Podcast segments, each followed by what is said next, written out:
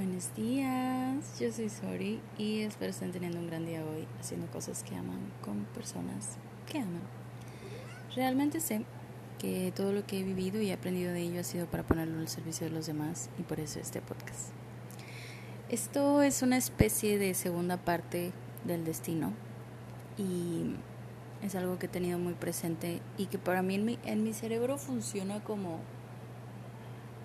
como, ay, no, no lo sé, como, como una máquina de engranes que todo se va conectando una cosa con la otra y literalmente aún estoy en el proceso de como poder integrarlo en mi vida y un poco entenderlo, pero al mismo tiempo entender que no lo voy a entender nunca todo. Em, así que este es un episodio como para integrar todas esas ideas y esos conceptos que he ido aprendiendo acerca de la vida, el destino, el futuro, el pasado, el presente, el propósito de las cosas, el por qué y demás. Em, siempre he escuchado, o más bien de chica, he escuchado este concepto de que es que por algo pasan las cosas. Y yo lo detestaba y yo decía, no, o sea, ¿por qué? O sea, ¿por qué las cosas malas pasan? Pero ¿por qué me tienen que pasar estas cosas? Pero hay cosas que no, no tuvieron que haber pasado, por decir, lo decía con la muerte de mi abuelo, decía yo, ¿y eso para qué sirvió? ¿Sabes cuál fue el propósito de su muerte? No, no lo encontraba, no le tenía, no tenía sentido en ese momento. Y luego hace días vi un video de Kiki Palmer, que es una actriz eh, de Estados Unidos, y ella hablaba de la sabiduría que tenía su mamá. Y dice ella que su mamá le decía una de las mejores cosas que podía hacer para integrar sus procesos personales era seguir viviendo. Y Kiki dice que cuando ella era niña ella no entendía esto y que cuando fue adulta lo entendió. Y era porque cuando tú te mantienes, cuando tú keep going, cuando tú sigues adelante con tu vida, porque la vida sigue, la vida no se detiene por absolutamente nada en el mundo. Eh, todo el tiempo está corriendo, ¿sabes? Este reloj universal para todo el mundo. Y dice ella que cuando tú sigues adelante y sigues viviendo y dejas que pasen los años y dejas que pase el tiempo y sigues siendo tú y sigues integrando cosas y demás, solamente esta perspectiva del pasado te va a dar eh, la sabiduría del por qué te va a dar el concepto de entender por qué pasaron ciertas cosas como pasaron, te va a hacer entender, te va a hacer asimilar, te va a hacer em, entrar en razón de por qué las cosas tenían que pasar como tenían que pasar y de, y de que porque gracias a esas cosas ahora eres esta otra persona. Y que para eso servía seguir viviendo y que conforme fuera seguir siguiendo en la vida te vas a dar cuenta que cada vez se ponía mejor y mejor. Y esto a mí me vuela la cabeza porque blow my mind definitivamente.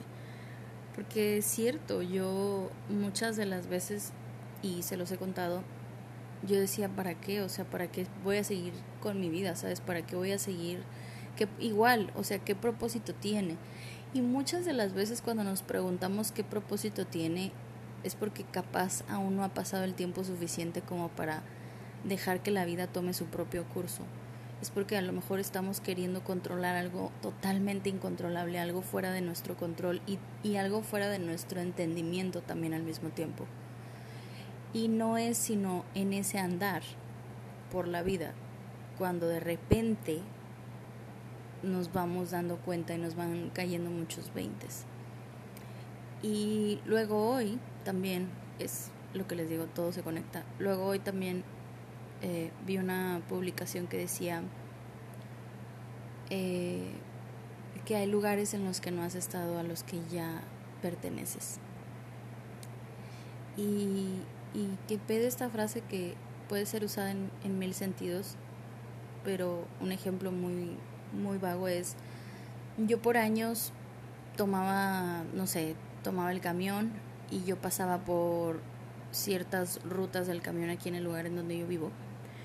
Y como que el camión, el autobús, eh, pasaba siempre por las mismas calles, ¿no?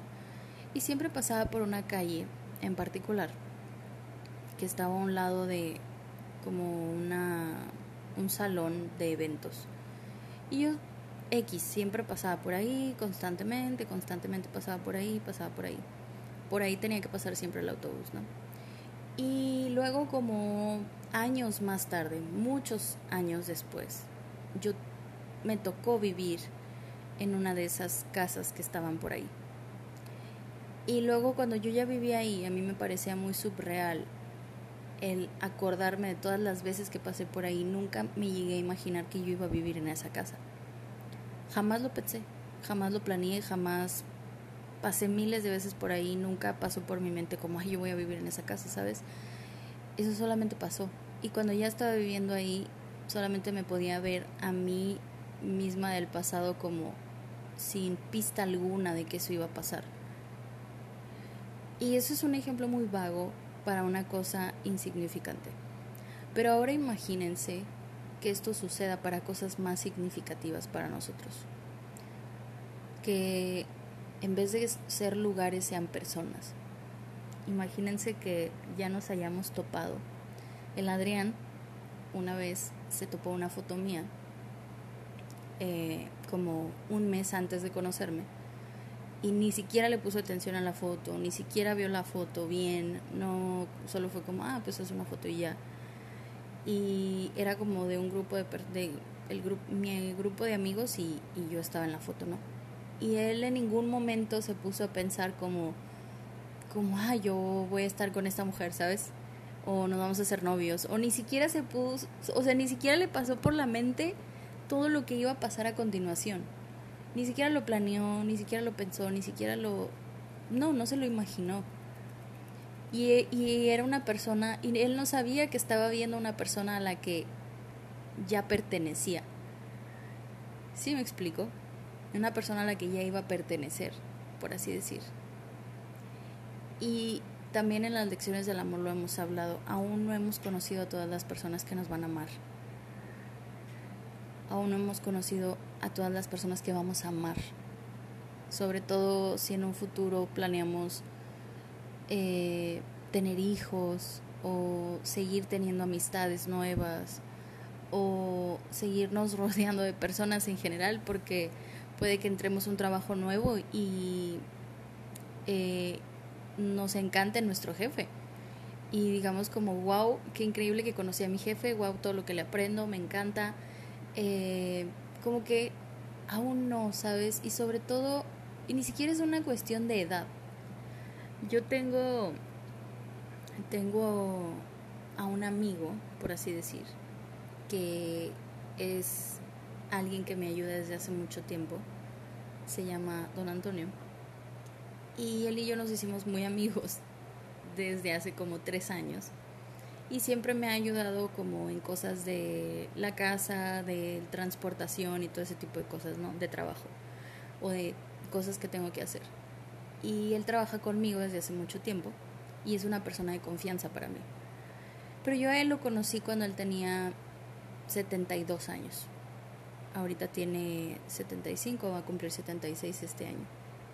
Y él nunca jamás se imaginó que una niña 50 años menor que él, iba a trabajar con él y, y a tener una amistad tan bonita como la que tenemos.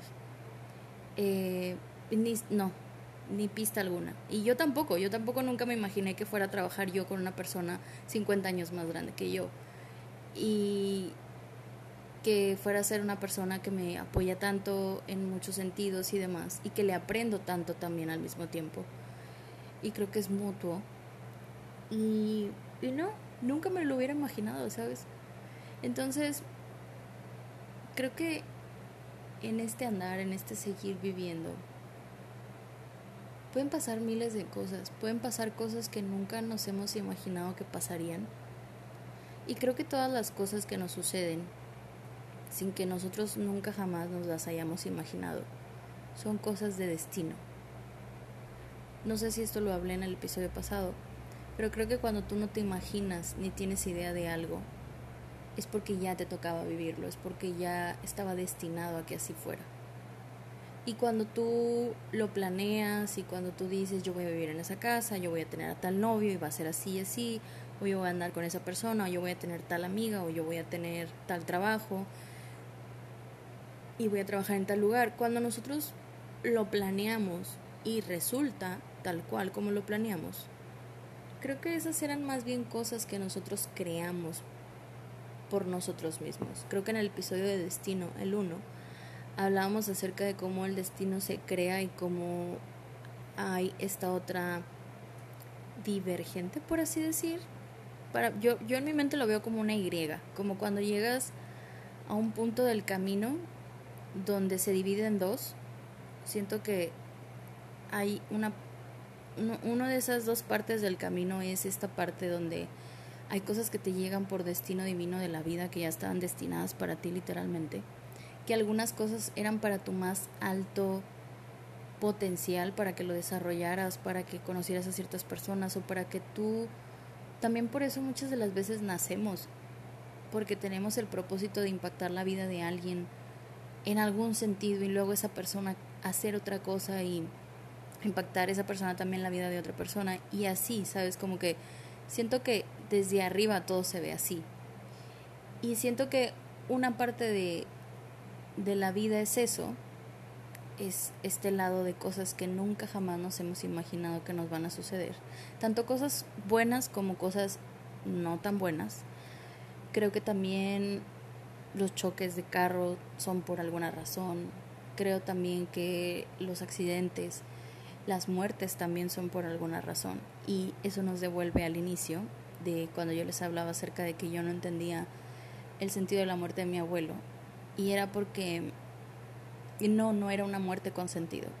De hecho, para mí en ese momento fue una muerte bastante injusta porque yo tenía que seguir con mi vida y crecer sin mi abuelo, que para mí en ese entonces era lo máximo era una parte muy fundamental de mi vida y de, de quien yo era en ese entonces. Y, y ahora de grande, ya que seguí viviendo, puedo ver al pasado y puedo entender todo lo que me enseñó su vida. ¿Saben? Todo lo que me enseñó el que él siguiera vivo o, o cuando él aún vivía. Todo el amor que me dio, toda la paciencia, toda la dedicación, toda la, todo el apoyo incondicional que me ofreció mientras estaba vivo. Todo eso formó mucho de lo que yo soy hoy. Y ese fue el propósito. En vez de ver como cuál es el propósito de su muerte, más bien dicho, cuál fue el propósito de su vida. Y quedarme con eso.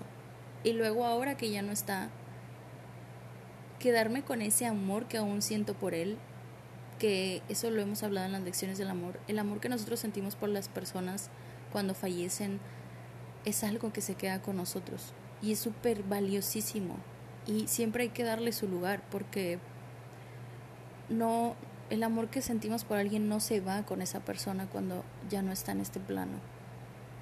Es algo que se tiene que celebrar y se tiene que cuidar y se tiene que eh, reavivar, por así decir, constantemente. Entonces, muy probablemente ese fue el propósito de su vida en la mía. Y aunque nosotros no lo creamos, aunque de repente pasemos momentos bien complicados o muy difíciles en la vida, nosotros también somos eso para alguien más. Para nuestra mamá, nuestro papá, algún familiar o, en el caso de mi abuelo, puede que nos pase que nosotros crezcamos, tengamos una vida normal, tengamos hijos y que en algún punto, en algún rumbo del camino, adopten a una nieta y sean todo su mundo para esa nieta, como a los casi 60 años. Y él nunca se lo imaginó. Y yo nunca me lo imaginé, nunca me imaginé que yo tendría un abuelo así. Él nunca se imaginó que él tendría una nieta así de la nada. ¿Saben? Es muy curioso cómo suceden las cosas. Hay lugares en los que aún no hemos estado, los que ya pertenecemos.